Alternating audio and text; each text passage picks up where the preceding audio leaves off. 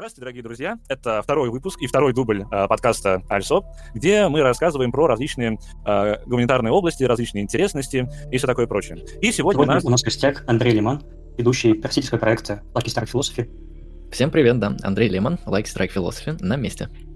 Да, и мы сегодня будем говорить об аналитической философии, о том, как она связана с континентальной, есть ли какие-то перспективы э, для примирения с э, континентальной философией, у аналитической имеется в виду, и поговорим о многом чем, э, о многом чем еще интересном. Ну так вот, Андрей, аналитическая и континентальная философия. Что это вообще такое? Где проходят границы и как мы их узнаем? Аналитическая и континентальная философия, я сначала на самом деле долго думал, а к какой топике вообще мы можем отнести данный вопрос. То есть, э, если мы его начнем просто анализировать, то мы увидим, что это вопрос, связанный именно с историей философии, потому что само это разделение обусловлено историко-философски на определенном промежутке времени и на определенной территории. Э, кстати, с территорией тут сейчас отдельно еще поговорим, почему континент и аналитика как-то вот в одной дихотомии находятся. Поэтому мы можем, с одной стороны, посмотреть и сказать, что этот вопрос, он носит историко-философский характер. Но если мы копнем в его сущность и в его суть, то мы увидим, что это метафилософский вопрос, потому что а, сам подход при ответе на вопрос аналитическая versus континентальная, он ставит проблему ребром. А конкретно так, что такое философия, какие у нее цели, какой должна быть философия. И, соответственно, два этих подхода по-разному отвечают на эти вопросы. Скажем так, в аналитическом лагере более гомогенное, более однородное понимание целей, стиля философии, понимание сущности философии и так далее. А, в аналитическом. В континентальном же это более разрознено, и часто мы можем увидеть огромное количество разных теорий, иногда не связанных друг с другом, но при этом они не похожи на аналитические.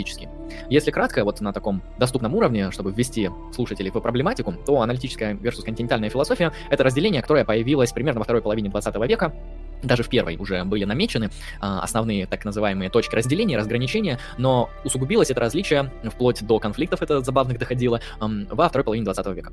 Да, и кратко говоря, континентальная философия — это некоторая философия, которая происходила в 20 веке, э, во второй половине, первой половине, во всем веке на континенте, плюс-минус, например, во Франции, например, в Германии, вот mm-hmm. в таких местах основных магистральных. В Европе. Да, в Европе. Ну, знаешь, тут проблемно говорить, потому что Европа, она большая, в нее входит, например, и эм, такая страна, как эм, Австрия, а Вингенштейн, он был из Австрии, он был австрийцем, mm-hmm. но Вингенштейна обычно записывают как раз-таки в отцы аналитической философии, но это мы уже отдельно поговорим. Но там уже а, по методу, скорее, а не по Да, да, в этом и особенность, что звучит географически, но по факту разница абсолютно методологическая. А, для начала я пишу аналитическую просто потому, что это будет намного удобнее, от нее уже можно легче демаркировать все остальное. Аналитическая философия — это то, что обычно называется стиль, это не обязательно какая-то методология прям специальная, это не обязательно какой-то четкий подход к тому, что такое философия, это некоторый стиль повествования философского, который в себе заключает вот основные магистральные характеристики, это простота, ясность, обоснованность, а, как минимум. Также там добавляют еще формализацию, логические всякие формы, но это не обязательно, потому что большинство работ, даже в современной философии, в том числе в исторической аналитической философии, они писались без каких-то там лишних моментов формализации, хотя не всегда. А, если кратко, то вот эм, люди, они используют обыденный язык. Да, это действительно так, мы говорим на каком-то вот таком базовом обыденном языке, который нам открывает коммуникацию друг с другом. То есть очень редко бывает так, что Иван не понял Василия, э, в силу того, что они используют какой-то разный язык. Нет, они используют один язык, который им понятен. Из-за этого у них устанавливается абсолютно ясная коммуникация. Это обыденный язык, который мы используем в наших повседневных практиках. Дело в том, что аналитические философы, философы они чаще всего делают акцент либо на обыденный язык, либо на формальный язык. А, особенность формального, ну, логика, математика и так далее. А, прикол в том, что чаще всего именно формальный язык, он ликвидирует противоречия, ликвидирует неясности, ликвидирует какие-то разногласия. В этом плюс формального. Но обыденный язык, он, в принципе, тоже этому способствует, просто в меньшей степени. И аналитики, они свою ясность и простоту именно заключают в этих двух понятиях, чаще всего в некотором обыденном языке, который используют все, понятный и доступный всем, и плюс формализация, которая тоже, можно сказать, является универсальной. А, что же говорить о континенталах? Континенталы часто имеют вообще цель изобрести новый тип мышления, изобрести новые какие-то горизонты мышления, и часто именно континентальные философы исторически работают в топике абсолютно не обыденного, контринтуитивного, необычного, часто специально сконструированного э, языка. Это может быть какой-то Жиль Делес, который изобретает вообще э, свое понимание того, как нам надо использовать язык, как нам да, надо... нужно писать так, как будто бы ты э, иностранец, да, да. в каком-то смысле, да, то есть когда ты открываешь Это его слова, да. А когда ты открываешь Делеза, Гватари, а, ты вроде читаешь. Даже если этот текст хорошо переведенный, ты понимаешь слова. ты даже э, как-то пытаешься соотносить это все, но ты видишь, что слова используются в совершенно другом значении, нежели в обыденной речи. Ты видишь, что связи между этими словами какие-то очень странные. Ты видишь, что это какой-то вообще абсолютно новый сконструированный мир. Это как будто фэнтези, в которое, чтобы влиться, тебе нужно зайти в него, произучать лор, произучать каких-то там персонажей, богов, взаимодействия, силы какие-то внутри этого лора, и только потом ты поймешь, что там вообще происходит в этих Звездных войнах или в каких-то других интересных повествованиях. А также и с континенталами. У них, я думаю, не у всех, но у многих стоит цель именно выйти за пределы вот этого обыденного мышления, выйти за пределы обыденного языка, который почему-то э, этим континенталам по разным причинам не нравится, чаще всего потому, что он ну, либо приводит к тупикам, либо ограничивает мышление, ну, либо недостаточно прогрессивен, или достаточно патриархален. А, в этом плане вот такая вот деконструкция обыденного языка, создание нового, через всякие ризомы, через там тело без органов, через какие-нибудь а, попытки описать, как работает дизайн а, в лице Хайдегера и так далее, это все такой континентальный подход, он имеет совершенно другие цели, ну и, соответственно, совершенно другие методы. И кратко, давайте, если как-то вот это скомпонуем, аналитическая философия, она больше похожа на науку, где есть четкие, понятные, проясненные термины и взаимосвязи mm-hmm. между ними, есть какие-то ясные м, определенные методы обоснования, это может быть аргумент, это может быть мысленный эксперимент, апелляция к интуиции и многое-многое другое. А, когда мы заходим в континентальную философию, мы заходим в пространство, похожее нежели науку, нежели не на науку, а скорее на искусство. То есть там какие-то хаотичные рандомные вещи происходят, где-то они понятные, а где-то не очень. И более того, если вы попросите какого-то Делеза, он уже не живой, но когда он был живой, часто у него спрашивали, а как вот понять вот этот концепт? А он на самом деле и сам не знал. Нужно как-то было интуитивно это все прояснить и mm-hmm. не давать определения этим концептам. Нужно буквально было жить этими концептами, этим языком, а не как-то вот мыслить про него, прояснять его. То есть континентальная философия, она ориентирована вот на жизнь скорее, а, на внутренние состояния человека, на какие-то интуиции, на какие-то вещи, которые мы обычно относим вот как раз-таки к религии, к искусству, какими-то, да, какие-то да. вещи, которые ускользают от нас, а, когда мы занимаемся вот этим строгим, четким, сухим, ясным концептуальным анализом. Они куда-то вот улетучиваются. И в этом мы можем обнаружить особенность именно континентальной философии. Да, здесь она похожа на... Вот я как себя представляю это вот разделение. То есть э, разделение для меня, оно похоже на такое вот разделение математическое. То есть в математике у нас есть э, первичная такая свобода, где мы настраиваем себе аксиомы и потом принимаем, значит, э, все последствия этих самых аксиом. И для э, аналитической философии такими аксиомами являются как раз и требования к строгости, понятливости и так далее. А континентально она действует и мыслит до всех вот этих вот аксиом, как раз в регистре, когда возможно все. И там как раз так вот существует. А потому любые методы, они, э, значит, ну, пригодны для того, чтобы описать то, что описывается. И, например, э, многие вот защитники э, того же самого Делеза, да, то есть, например, такой исследователь, как Дьяков, э, он говорил, что вот, да, при первом приближении книги Делеза, они кажутся непонятными, но почему вообще Делез должен писать так, чтобы было понятно нам? Он пишет так, как он считает это нужным. А уже мы потом к нему как-то сами должны подстраиваться. Интересно еще вот размышление того же Лакана о том, ну, что такое сложный текст, да, на этом плане, что для нас сложный текст, он не потому сложный, что ну, он сам в себе там содержит какую-то сложность, а это просто мы не можем его воспринять. И здесь, как мне кажется, аналитическая философия, она такой дает некий э, промах в том, что не может э, отрефлексировать именно вот этого вот воспринимающего э, субъекта, что вот больше получается у континентальной философии. И еще, я так понимаю, что э, когда вот э, была речь про э, внутреннее состояние, про вот это вот ускользающее, все и так далее, и так далее, получается, что континентальная философия началась с Хайдгера, да? Потому что он этим первым поставил. В этом плане э, здесь можно вообще разные позиции давать, когда началась континентальная философия, потому что я лично слышал кейс, э, что континентальная философия начинается с Гегеля, потому что mm. Гегель оказывает очень сильное влияние на философию, и он занимается вообще своей философией именно в континентальном стиле. У него вы не найдете строгих формальных аргументов, часто он не проясняет, часто он занимается каким-то мистицизмом, ну, все мы знаем, насколько это не просто читать Гегеля, а, но хотя, если мы посмотрим на Гегеля, немножко отдалив свой взгляд на его систему, то мы увидим, что она вообще-то достаточно логически обоснованная и последовательная. То есть там какие-то взаимосвязи очень сложные э, на уровне каком-то таком микроуровне текста, но на макроуровне выглядит как обычный учебник по, по всему и сразу. Э, поэтому Гегель, он вот недостаточно континентал, но можно сказать, это предтечье. А так обычно, конечно, отсчитывают э, плюс-минус от Хайдегера, от различных вот французских авторов, там Дорида, Делюс Батари, и подобные личности, а, вот более современные, там Рейн Брасье, Бадью и подобные лица уже как-то вписываются в саму континентальную традицию. Поэтому здесь точка, она в основном случайна. Мы можем находить континентальный стиль не только у Гегеля, мы можем почитать какого-нибудь Джордана Бруна, который вроде как тоже а, философ и попал в историю философии. Он пишет абсолютно мистично, он пишет непонятно, он апеллирует к интуициям, причем интуициям не просто обыденным, а к магическим, религиозным интуициям. В этом плане Джордана Бруна тот еще континентал, но как-то его не записывают. И в этом плане мы можем говорить, что философия, она вот на протяжении всей истории как-то имела, помимо помимо магистральной линии, которая делала акцент на четкость, ясность, обоснованность, на конкретное определение, мы постоянно наблюдаем в каждой эпохе каких-то вот, э, вот этих маленьких пробирающихся континенталов, которые где-то как-то э, добавляют вот свои метафоры, где-то по чуть-чуть mm-hmm. вот апеллируют к не строгой формальности, а вот скорее к литературному такому языку и так mm-hmm. далее. То есть это есть хоть в античности, когда мы читаем поэмы Парменида, хоть там в средневековье, вплоть до современности. Поэтому точку можно поставить где угодно. Но обычно, конечно, Хайдегер с его и ранними работами в виде «Бытия и время», с его поздними работами, которые еще более мистичные, еще более континентальные, скорее уже похожи на какие-то э, оккультные тексты, как многие люди отзываются, нежели на философские. Ну вот э, как-то так это разделяют. Можно от Хайдегера отсчитывать, можно, можно от Делеза отсчитывать. Да, да. И вот интересно здесь использование слова континентального. Вот когда вот про Джордана Бруно говорилось, что вот на протяжении всей истории философии э, откуда-то вылезают континенталы. Это вот интересно, потому что, ну, ведь, да, мы когда вообще стали говорить про вот этих самых континенталов, это получается, ну, прям именно говорить и принимать э, это вот разделение, э, во второй половине 20 века. И вдруг оказывается, что вот эту вот категорию, которую мы придумали, она была не в 20 веке, а вообще во всю историю э, философии. То есть как-то здесь уже странно, более походит на такую э, и одновременно и на охоту за ведьмами такую, да, что вот они там вот на протяжении всей истории нам гадят эти континенталы, э, либо на э, такое очень э, простое и быстрое, очень простой и быстрый инструмент по разделению своих от не своих. Ведь очень легко назвать кого-то континенталом, точно так же, как легко назвать кого-то, не знаю, там, контрреволюционером, например, и все такое.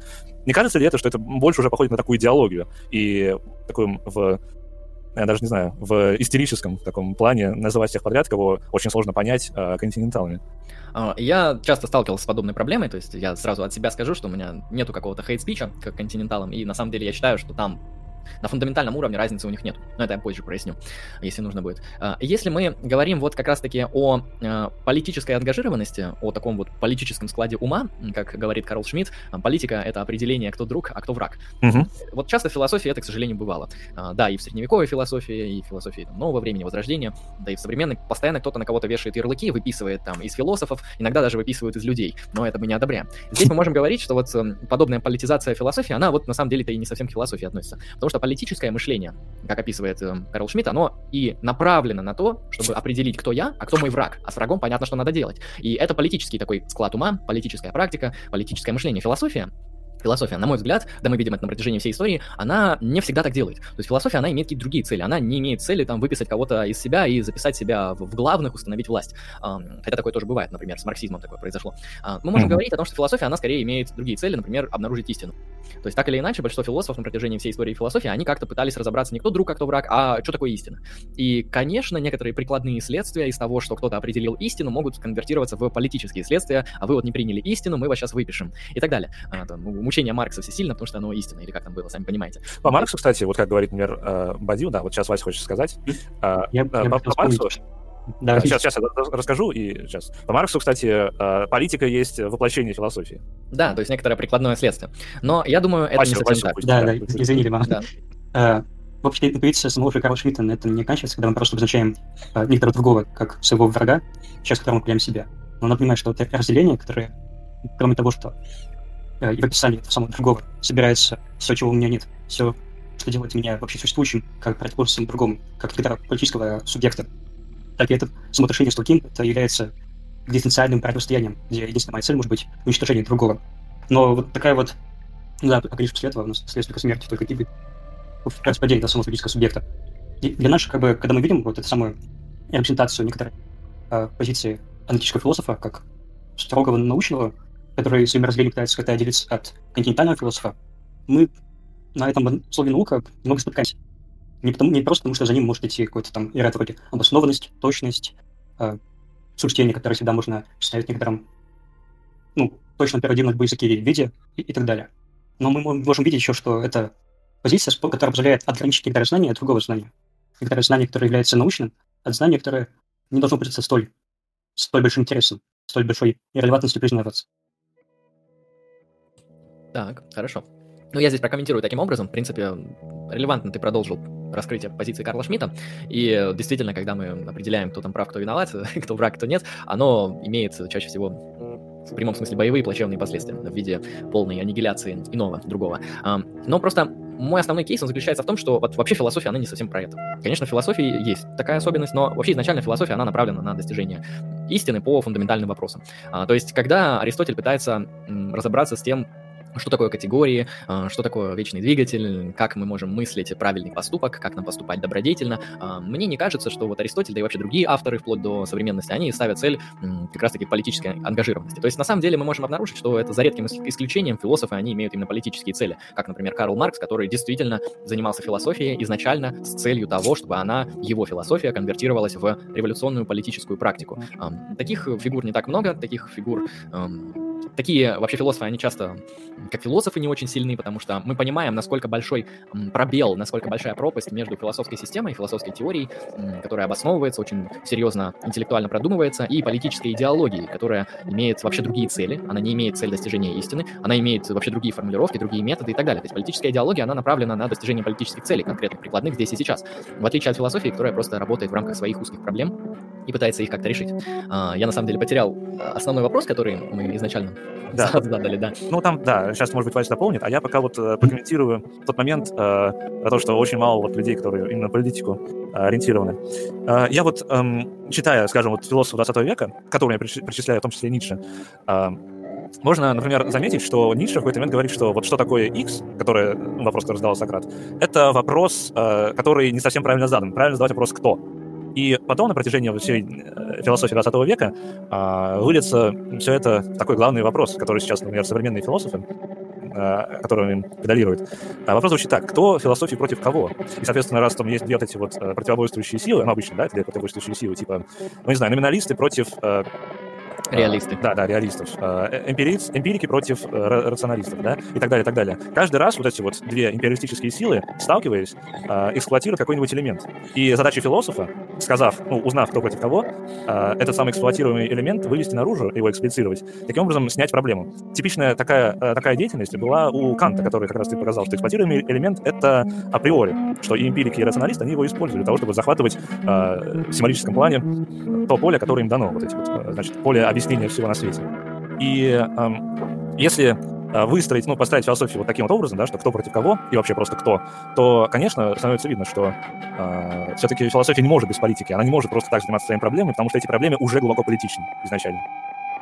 Я думаю, здесь вот э, это такой довольно марксистский анализ, ну и ницшанский тоже, о том, что когда мы анализируем какое-то явление, нам нужно смотреть не на, не на само явление, а на какие-то силы, которые стоят за этим явлением, определяя его. Это и экономические отношения Маркса, и там, воля к власти у Ницше и так далее. Акт а, высказывания перед э, сутью высказывания у Лакана, например. Да, да, или тот же самый Фрейд, э, то есть mm-hmm. все, что вы говорите, за этим стоит бессознательно, э, и нужно анализировать его, а не вас. Э, мне кажется, подобный подход, он вообще нерелевантен. Я не считаю, что его надо там, выписать из подходов, он интересен. Э, он как раз-таки часто интересен для всяких политического анализа, потому что как раз-таки в сфере политики люди, они говорят одно, подразумевают другое, влияет на них третье, и на самом деле там действительно удобнее анализировать не через высказывания а, тех или иных политических агентов, а через какие-то структуры, которые за ними стоят и их определяют высказывания, формулируют их высказывания. Когда мы говорим о философии, мы можем обнаружить, что на самом деле э, большая часть вот философов, она, конечно, подвержена этому всему. Очевидно, философы живут и в обществе, которое как-то там их детерминирует, и философы имеют какие-то там претензии на власть и многое-многое другое, то есть что-то определяет их. Но можем ли мы говорить, что э, возможен релевантный переход от как раз-таки высказываемой позиции к ее определению с точки зрения ее внутренней сущности, если мы как-то э, анализируем те структуры, которые за ней стоят? Э, если на какой-то метафоре перевести на более понятный, то есть можем ли мы, изучив двигатель машины, изнутри понять, что такое автомобиль? Ну, наверное, нет, нужно как-то еще более а, поглубже это все анализировать. На мой взгляд, философия — это как раз-таки попытка вот создать теории при ответе на фундаментальный вопрос. Берем там любой вопрос, вопросы нормативной этики, что такое хорошо, как нам правильно поступать, вопросы не знаю, сознание, что такое сознание в своей сущности, как оно работает, как его отличить от несознания и так далее. Вот есть проблема, фундаментальный вопрос. Мы на него предлагаем какую-то теорию. Да, эта теория, она может быть сильной и слабой. Соответственно, сильная теория — это хорошо обоснованная теория, аргументированная теория, подкрепленная теория. Аргументы, кстати, могут быть не только априорными, да, абстрактными, но и эмпирическими, потому что, например, в сознания мы понимаем, насколько она пересекается и с компьютерными науками, и с нейронауками, и многими другими эмпирическими исследованиями. Здесь мы можем говорить просто, что происходит обычный процесс поиска истины. А, есть проблема, есть методология решения, теория и, соответственно, проверка этой теории на, если это философия, на противоречия, на внутренние некогерентности, на то, следуют ли из этой теории какие-то абсурдные следствия и многое-многое другое. И мне кажется, для того, чтобы понять вообще, что происходит вот в этом плане, нам не нужно смотреть куда-то за ширму. Нам не нужно, например, чтобы понять позицию Джона Сёрля о том, что а, сознание — это ваш мозг, то есть ваш мозг тождествен вашему сознанию, нам не нужно а, анализировать его детство, его биографию, его политические взгляды, его какую-то там экономическую классовую сущность, его природу. Очевидно, что все каким-то образом на это влияет. Но мне кажется, что для того, чтобы понять его позицию по философии сознания, для того, чтобы разобраться с его экспериментом э, китайской комнаты, нам нужно анализировать сам эксперимент китайской комнаты и сами его труды по философии сознания, что он говорит, как он это обосновывает и к чему он приходит, а не вот эту ширму, которая за всем этим стоит. Потому что даже если вы прекрасно и профессионально проанализируете ширму, вы, например, покажете, что он принадлежит какому-то классу, у него какая-то там была проблема в детстве, ну, неважно, у него там какая-нибудь гены неправильные или наоборот правильные, вы не сможете все равно релевантно показать, почему его позиция либо правильная, либо неправильная, потому что вам говорить подобные высказывания можно будет только исходя из критики самой позиции, а не исходя из критики человека. В этом плане вот подобный, подобный анализ, в чем, мне кажется, его основная проблема? То, что это форма аргумента от хомини. То есть вместо критики позиции мы критикуем человека человека в широком смысле, то есть некоторые э, как раз-таки акты, которые его определяют и э, на него влияют. На мой взгляд, все же надо ориентироваться на позицию и на критику и анализ самой позиции. Это и более плодотворно, и более релевантно, и намного легче, потому что проанализировать как раз-таки там, как я описал на примере Сёрля, его там биографию, его там биологию, его там классовую сущность, это намного просто сложнее и затратнее, чем просто прочитать его труд по философии сознания и спорить уже с ним. Ну, это, кстати, еще можно там поспорить, что затратнее по времени читать его или просто биографию. Ну, вот, например... Ну, скажем так, да, действительно, в некоторых случаях а, легче почитать биографию Гегеля, чем всего Гегеля. А вот, например, а, как это будет работать, скажем, с Дациком. Знаешь, да, такой Дацик? Нет, не слышал. Дацик — это такой, значит, борец, который, э, Ежи Сарматом был назван э, с сверхчеловеком. Он просто ходил и избивал, значит, проституток в какой-то момент. Он просто, значит, говорил, что вот они все такие гадины э, разлагают общество. Э, он, значит, э, сел за убийство некоторое время назад, вышел и теперь занимается, ну, опять с этим вот э, бойцовскими, бойцовским ремеслом. И он, что интересно, приверженец такого ницшанства, да, все, что не бывает делать нас сильнее, э, ну и вот все в таком духе. Здесь, как мне кажется, вот его аргументы, когда он говорит, что вот слабые не должны быть вот такими вот, там, борец, э, быть воином, жить вечно и все прочее, прочее, полностью выходят из э, его биографии, что вот он там жил в таком районе и так далее, и так далее. И а, здесь я, например, вижу все-таки в конце концов, что разделение на аналитическую континентальную философию кроется в этом вот фундаментальном вопросе, на какой мы хотим отвечать. Что такое X или кто?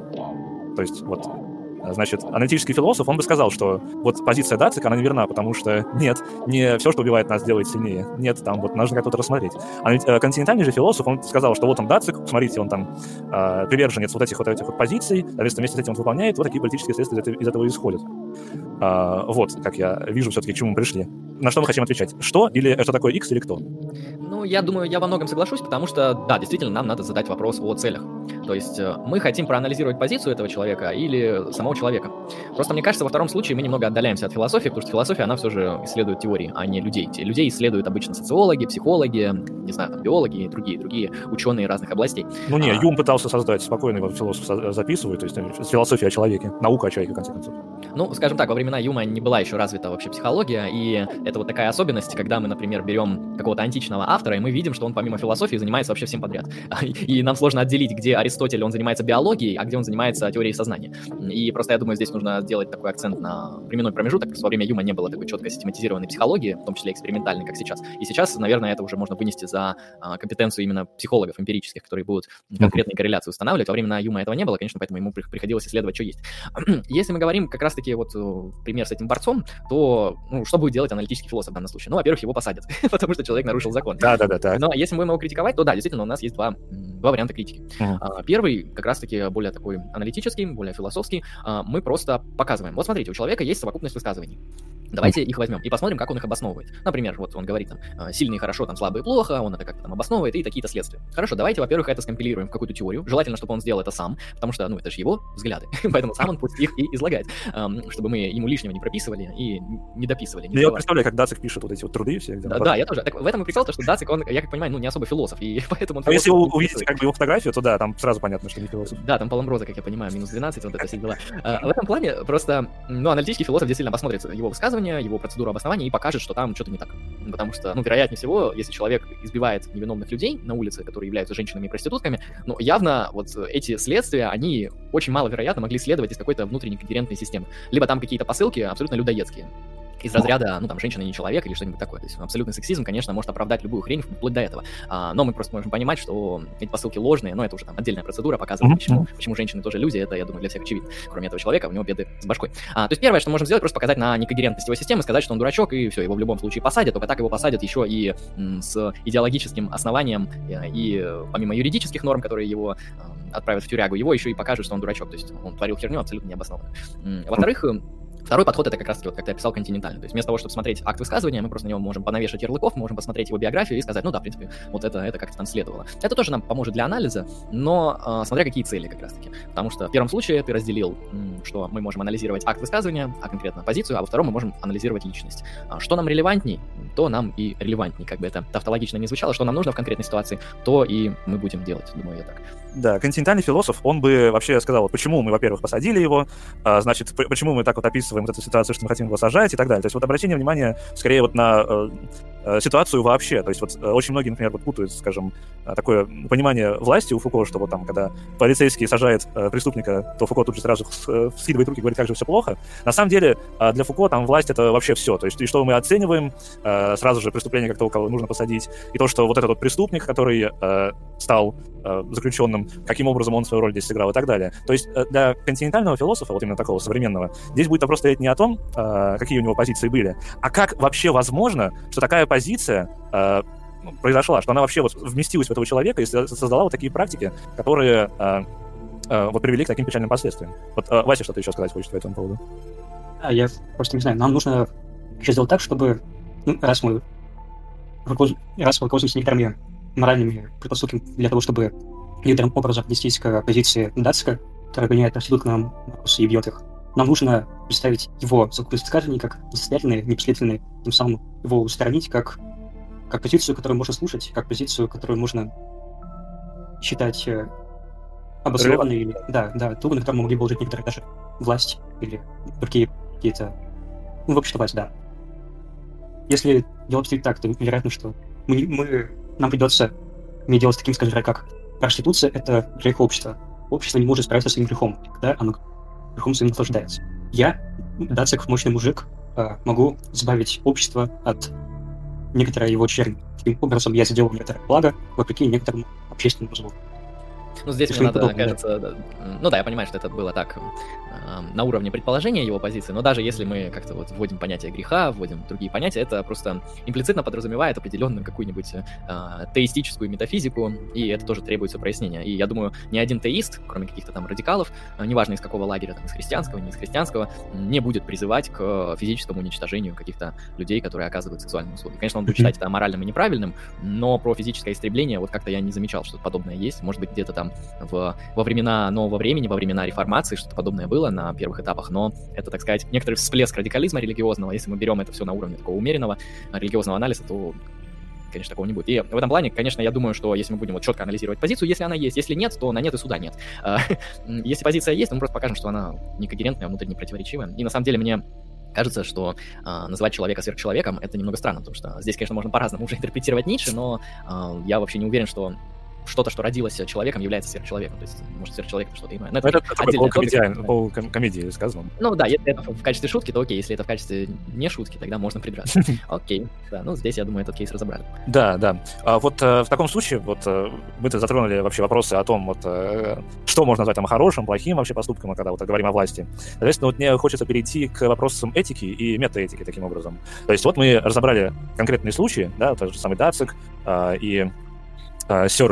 И вот э, мы вот можем представить, что э, у Дацика было в голове, ну, то есть его аргументация, которая привела к тому, что он же делает не плохие вещи, но тем не менее они нужны для того, чтобы вот сделать общество лучше. То есть, соответственно, он для себя рационализовал это в пространстве таком этическом. И э, метаэтика, я так понимаю, она занимается как раз-таки этими вопросами, да, что считать хорошим, что считать плохим, так? Если мы говорим про метаэтику, то да, это раздел внутри этики, который находится внутри теории ценностей, ну, по крайней мере, в таком академическом делении, там, в зависимости от страны по-разному, ну, в США примерно так. Соответственно, метаэтика, она внутри себя имеет тоже три области, которые отвечают на разные вопросы. Я думаю, так будет просто понятнее, а, чем метаэтика занимается.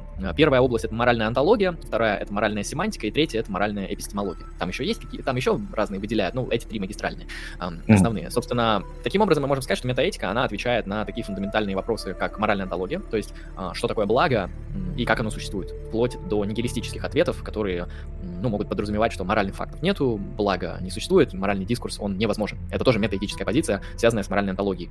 Есть вопросы моральной семантики. А, здесь часто посложнее, потому что это область эм, философии языка. В данном случае философы отвечают в контексте моральной семантики на вопрос о том, как работают моральные высказывания. Конкретно, могут ли они быть истинными либо ложными? А, могут ли они иметь референт?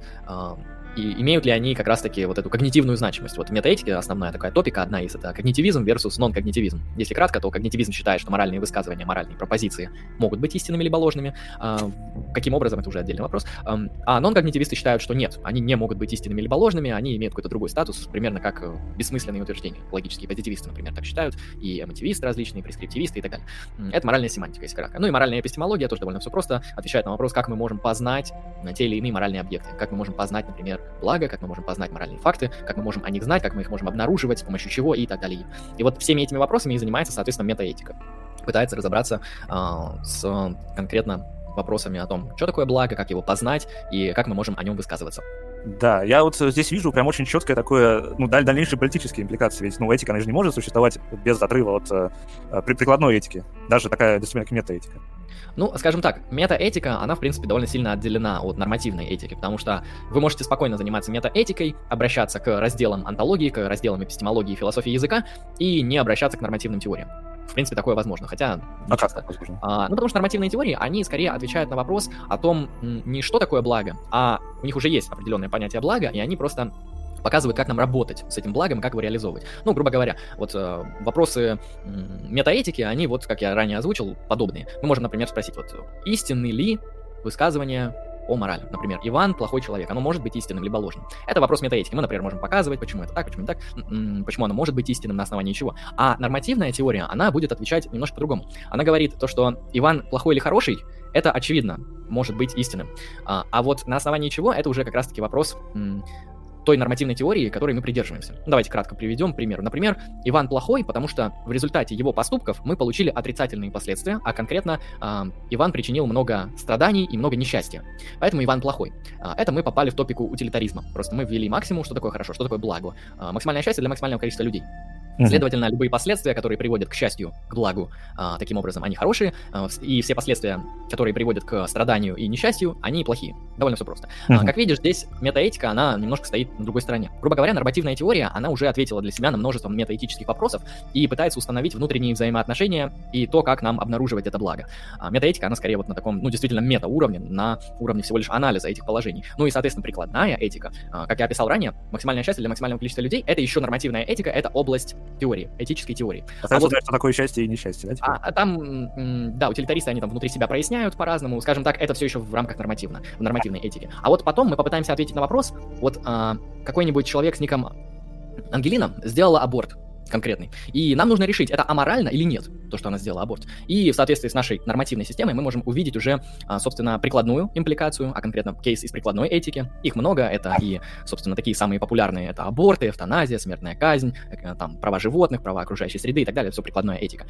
И, соответственно, на основании прикладной этики там очень недалеко и, если что, политическая философия, потому что мы можем как бы провести вот эту цепочку, показать, вот, нормативная система. В соответствии с этой нормативной системой а, Ангелина поступила неправильно, аморально. И, знаете, было бы неплохо, чтобы в нашем обществе аморальные деяния ограничивались. Поэтому в рамках политической философии мы можем сказать, что, ну, вообще-то было бы неплохо за это штрафовать. Ну, или а, лишать ну, свободы, да. или как-то ограничивать и так наказывать, далее. Наказывать, в общем. Да, как-то наказывать. И, как мы видим, оно все плюс-минус связано. Но так как это аналитическая философия, вы можете всю жизнь заниматься нормативной этикой, не слыша ничего про метаэтику. Вы можете заниматься всю жизнь политической философией, не зная о нормативных и метаэтических теориях. То есть, грубо говоря, ваш объект исследования, он жестко отделен от других объектов исследования, и вам не обязательно увидеть эти взаимосвязи между ними, хотя, очевидно, они есть. Угу. Вот э, здесь мне почему-то в голову пришло, э, пришел такой мотив из э, э книги э, Честертона «Человек, который был четвергом». Это художественная литература, но, тем не менее, там высказана очень интересная вещь. Там э, все дело в том, что есть один такой главный персонаж, который позже оказывается никем иным, как Богом, и у него есть как бы таких два лица. Одно лицо, оно всегда доброе и расположено в очень хорошем настроении по отношению к человеку, на которого он смотрит. И а другое лицо — это лицо ну, затылок. И сзади вот этот самый бог, он выглядит таким вот очень злым, плохим, как будто бы весь ужас, который есть в вселенной, он прямо сейчас смотрит на человека, на которого э, направлен этот самый затылок. И вот э, вывод, который делает э, Честертон, это то, что никто не делает зла, все пытаются сделать именно добро в ну, как раз-таки а, в том и прикол, что как только человек, он пытается делать добро, то для других он тут же поворачивается вот этим самым затылком, делая, значит, э, кажется, что другой, он делает, соответственно, зло для других людей. То есть такой вот некоторый зеркальный, и, ну, зеркальная такая позиция, да, то есть как только ты начинаешь делать добро для себя, то есть, появляются люди, которым кажется, что ты делаешь зло. И вот в таком метаэтичном э, варианте, ну, такой, в таком своем метаэтичном э, выводе, он говорит, что нету, э, в принципе, человека, который бы э, делал что-то, что не сделал бы на месте другого. То есть у всех одни и те же ценности, грубо говоря. Но э, там у него есть, конечно, позиция зла, это позиция сатаны, которая заключается в том, что я могу делать плохие поступки, потому что я единственный, кто э, испытал, соответственно, плохие поступки на себе, то есть страдал таким образом. И вот здесь вот интересный мотив, который я хочу спросить. Вот если в метаэтике такая же позиция, что, э, скажем, для каждого человека важно именно вот э, действие во, во благо, нам же хочется всегда действовать вот именно хорошо, да, вот как с этим метаэтика обходится? Это, на самом деле, один из действительно старых философских вопросов именно в рамках этики этим заним... Это вопрос моральной мотивации. Вот mm-hmm. я как раз-таки говорил о том, что в метаэтике помимо этих разделов есть еще раздел а, моральной психологии. Там не в смысле психологи работают, а в смысле мы анализируем, насколько психологические наши особенности влияют на принятие моральных решений и так далее, моральной мотивации и многое другое. А, и вот как раз-таки этот вопрос, он к этой топике относится. Он известен со времен Аристотеля, формулируется примерно так, а, данная проблема, что человек, он всегда стремится поступать хорошо. А, ну, человек — это достаточно рациональное существо, и всегда, когда человек поступает, он преследует благо. Mm-hmm. вопрос. Если все люди в своих поступках преследуют благо, то почему кто-то совершает благие поступки, а кто-то, грубо говоря, злые, неправильные? А, на это можно по-разному ответить. Сам Аристотель отвечает так. Люди, они во многом мягко говоря, неумные. Многие люди заблуждаются под воздействием разных факторов. То есть э, те люди, которые совершили зло, они действительно при э, совершении того поступка, который привел к злу, э, они преследовали благо. Но, к сожалению, у них была либо неправильная концепция блага, либо они ошиблись. В общем, они были в неведении. Исходя из ложных каких-то э, начальных условий, они пришли и к ложным выводам, но об этом не знали. То есть они просто-напросто ошиблись. Это позиция Аристотеля. Звучит довольно неплохо, интересно, но не для всех удовлетворительно. Что мы можем здесь еще предложить? Мы можем просто сказать, что благо, благо, оно на самом деле релятивно. Мы можем встать на позицию не объективизма, оно еще называется называется метаэтический реализм. А, там есть разные формы довольно популярная позиция, а, мы можем просто сказать, что никаких объективных моральных ценностей, универсальных для всех, их не существует. То есть благо а, и то, что такое хорошо, что такое плохо, оно релятивно, то есть зависит от э, людей. И в этом плане мы можем сказать, что у Ивана у него моральная позиция такая. Он считает, например, что аборты, проституция, э, гомосексуализм и вот подобные вещи, которые не одобряются, понятно, какими конфессиями, они аморальны. Это его позиция. И она истинная, потому что это его позиция. А, потому что благо — это то, что это что-то, что зависит от людей, от наших мнений, от наших предпочтений, от наших, а, собственно, каких-то взглядов этических. А в то же время какой-то не Иван, а Антон. Он, наоборот, считает, что аборты должны быть разрешены, что в гомосексуализме нет ничего плохого, а, и он считает вот совершенно иначе, чем Иван. И в этом плане, так как мы, например, приняли релятивистскую позицию по поводу блага, мы можем сказать, что ну, Иван тоже прав. И Иван, и Антон, они претендуют на истинность, потому что истинность, они, она определяется м, их мнениями, просто потому что моральные качества, моральные свойства, моральные пропозиции, они становятся истинными либо ложными не, не в соответствии с какими-то фактами мира и реальности, а в соответствии с нашими взглядами. Ну и, соответственно, у него истинные взгляды, и у меня истинные взгляды, ну и что, что они расходятся, о вкусах не спорят, как говорят. Можно принять такую позицию. Это, кстати, довольно популярная позиция, многие люди считают, что вот он считает, что это неправильно, я это не считаю, ну и, в принципе, останемся на своем. Конечно, это нерелевантный ответ для реалистов, для абсолютистов, которые считают, что все же моральные нормы, они являются универсальными. То есть они, неважно, какую природу носят, они могут быть эм, они могут следовать, например, из каких-то естественных фактов, хотя там гильотина Юма, но они mm-hmm. ее по-разному обходят. Скажем так, гильотину Юма можно обойти. Поэтому натуралисты считают, что благо оно след, след, следует из естественных фактов. Э, сверхнатуралисты или нон-натуралисты, они считают, что благо, оно может быть зависит от интуиции, либо от Бога. Например, Бог же это не естественное какое-то явление, что-то сверхъестественное. А, и в соответствии с этим определять благо уже совсем по-другому. Поэтому решений подобной дилеммы, их множество. Мы можем по-разному э, обосновывать и по-разному определять, э, как так получается, что все стремятся к благу, но приводит это все к разным результатам. Моя личная позиция как раз-таки в том, что а, некоторые люди просто заблуждаются, некоторые люди ошиблись, и поэтому их последствия, они привели, ну не обязательно последствия, их поступки привели к каким-то аморальным деяниям. Угу. Это вот и интересная позиция, но у Честертона немного не аристотелевская, а именно такая, что а, просто из-за того, из-за того факта, что вот а, для каждого человека вот так, ну, благо, оно выглядит либо как э, добро, ну, то есть либо как доброе лицо, либо как злое лицо, они выстраивают свои практики, но именно что э, цель одна, и, соответственно, одно и благо не в том, что они ошиблись, а в том, что они именно э, правы все, все истину к себе несут. Вот в чем тут метаэтическая позиция. Ну хорошо, Вася, ты что-то хочешь сказать по этому поводу? Да, я бы хотел просто какой-то более четкий раздел для слушателей ставить. У нас есть моральная философия, даже называется нормативной теорией, как я понимаю, mm. которая уже имеет некоторое практическое приложение в качестве прикладной нормативной теории, прикладной этики. И есть метаэтика как, как сфера исследования вопросов, о том, как полагается например, вопрос о благе вообще, о том, что такое благо, то есть через некоторые интуитивистские или эмоtivистские способы решения этого вопроса. То есть когда мы определяем, почему человек считает, что для него является это благом, не в силу благодаря, благодаря соположности высказываний, то есть там как раз будем говорить об акте высказываний, а исходя из того, что есть благо для него. или же исходя из литературного контекста. И, наоборот, вернуться, стать вопрос ну, какому-то вот багажу континентальной философии я бы хотел. То есть, если мы понимаем, что литератика — это то, что нам досталось благодаря Айру, да, или там Джорджу Муру и, и ряду других более крутых философов, то... Понял, понял, Андрей. То какой вот вклад могла бы вносить эта континентальная философия, как мы поняли, которая в некотором плане всегда является философией различия. То есть так пытается обнаружить незамеченные моменты и тем самым перестать говорить о тех моментах, которых в научном ключе так будут принято рассуждать. Угу. Ну, я тут на скидку много не скажу, просто в силу того, что я не сильно углублен в континентальный дискурс, в континентальную философию. Но, скажем так, скажем так, вот э, когда мы говорим об абстрактных теориях, метаэтических или нормативных, когда мы работаем на уровне э, постановки проблемы и обоснования, предложения каких-то, а, собственно, тех или иных теорий, при ответе на этот фундаментальный вопрос, мы занимаемся как раз-таки той самой вот, аналитической философией, конкретно этикой. Где нам тут может помочь, на мой взгляд, континентальная? Дело в том, что вот эта деятельность, она имеет вообще-то прикладные следствия. Она имеет какое-то приложение и в политическом, в социальном контексте, а, в контексте каких-то бытовых практик, э, потому что люди, они на самом деле часто, благодаря метаэтическим своим взглядам, обосновывают те или иные действия. Ну, например, а, мне Бог сказал а, так-то вести себя с женщиной, поэтому я ее время от времени, сами понимаете, что. Ага. И мне кажется, континентальная философия, она может вот вскрыть вот эту некоторую почву того, какое прикладное следствие имеет все это, какое влияние, и как мы можем вообще это интерпретировать вот в рамках таких уже метамасштабов, масштабов а, социального, политического и какого-то такого культурного пространства. То есть, конечно, просто предложить теорию о том, что благо — это а, естественный факт, благо — это культурная конвенция, это, это неплохо, это довольно круто, а, но показать, как это может работать, к чему оно приведет или к чему оно уже привело, вот это, наверное, дело действительно континенталов, потому что, на мой взгляд, вот им подобная сфера исследования намного интереснее. То есть им скорее интересно то, как та или иная концепция себя показывает в нашей чуть ли не экзистенциальной, да, личностной практике, нежели чем что эта концепция себя представляет. Ну, это мое мнение, вот я бы так ответил. Ну да, действительно, можно так подумать, особенно там, например, как э, субъект обходится с означающим Лакана, там, и как к этому самому означающему э, человек в какой-то момент испытывает пассионарную привязанность, как у Батлера, ну и так далее, и так далее. Да, действительно, такая, можно сказать, традиция философии есть. Но вот э, завершить все, весь наш разговор, я вот хотел каким вопросом. Почему в таком случае э, вообще есть ну, некоторая вражда, недолюбовь э, между вот этими двумя традициями, аналитической и контин, континентальной. Ведь вроде бы как, да, все понимают, что у одних такие-то способы, методы, цели, а у других другие.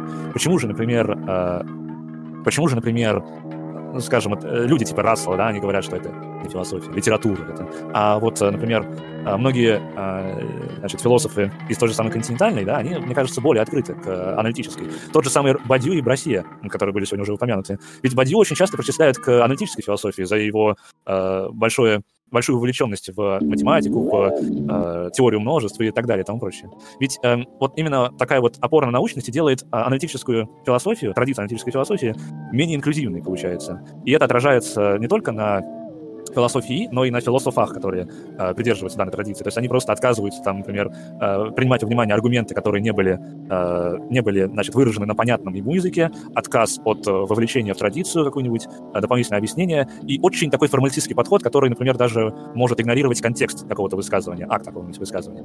Вот э, как с этой проблемой вообще быть? Возможно ли ее решение как таковое?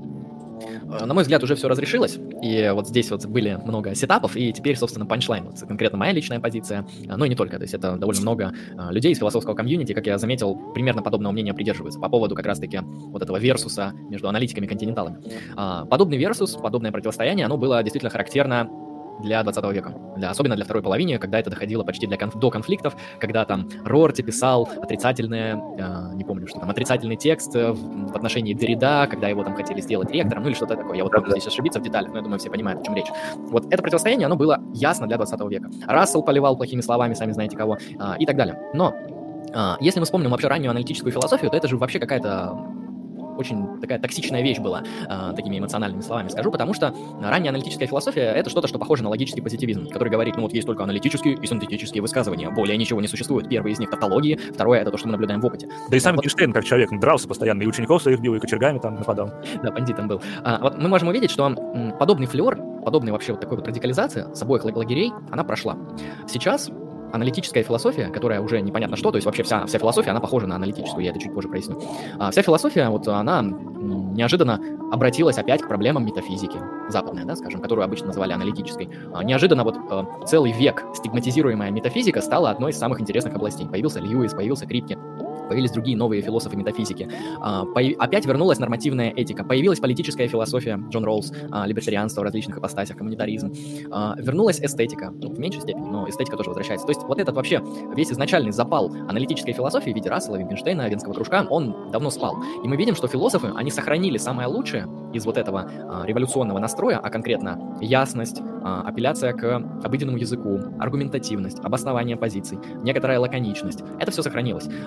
Но при этом вот все, что вытеснялось, все, что стигматизировалось, оно вернулось. И в идеале мы имеем сейчас на самом деле то, что никаких уже и аналитиков не существует, так же, как и континенталов. Потому что современные континенталы, они стараются писать как-то более аналитично, да, они даже приводят аргументы, почитайте какого-нибудь, ну, я думаю, вы, вы все знакомы, МСУ, то есть да, даже самый какой-нибудь корреляционист. Интересный выбор, да, интересный выбор. Да, то есть даже он приводит какие-то аргументы и обоснования, а, приводит примеры, то есть если mm. почитать его текст, в принципе, аналитический. Единственное, что там как-то у него ссылок мало на источники, но это вынесем за скобки. А, то есть мы можем наблюдать, что вот это разграничение на уровне именно академии, на уровне философов, на уровне их практик, оно практически смывается. Потому что аналитики, они обращаются к проблемам континента, которые как бы были только на континенте и выносились за скобки, да, проблемы этики, проблемы политики, проблемы эстетики, проблемы каких-то там личностных вот этих переживаний, типа смысла жизни и прочего. А, аналитическая философия, а точнее вот вообще философия, она все это исследует. И при этом делает это теми же самыми методами, которые изначально постулировались. Приводятся аргументы, где нужно формализовать, там формализуют, где не нужно, не формализуют. То есть вот этот миф про то, что аналитическая философия — это совокупность формул, это не так. Только некоторые области выглядят как совокупность формул, это какие-нибудь очень-очень тонкие разделы метафизики и, наверное, теория значения, может быть, э, различные области философии и математики. Там нужна формализация, но в принципе в остальном мы имеем э, что-то, что э, действительно гомогенно, неплохо работает, плюсы сохранились и с одной, и с другой стороны. Поэтому я просто считаю, что вот в современности в 21 веке этого разграничения уже нет. И оно, если и существует, то оно существует на уровне пафоса, на уровне ярлыков, на уровне приколов, на уровне каких-то таких вот развлечений, э, на уровне мифа, да. Но когда мы копаем в суть, то э, эти люди занимаются одними и теми же вопросами. Э, эти люди плюс-минус занимаются... Э, они используют методы, которые очень близки, но не всегда.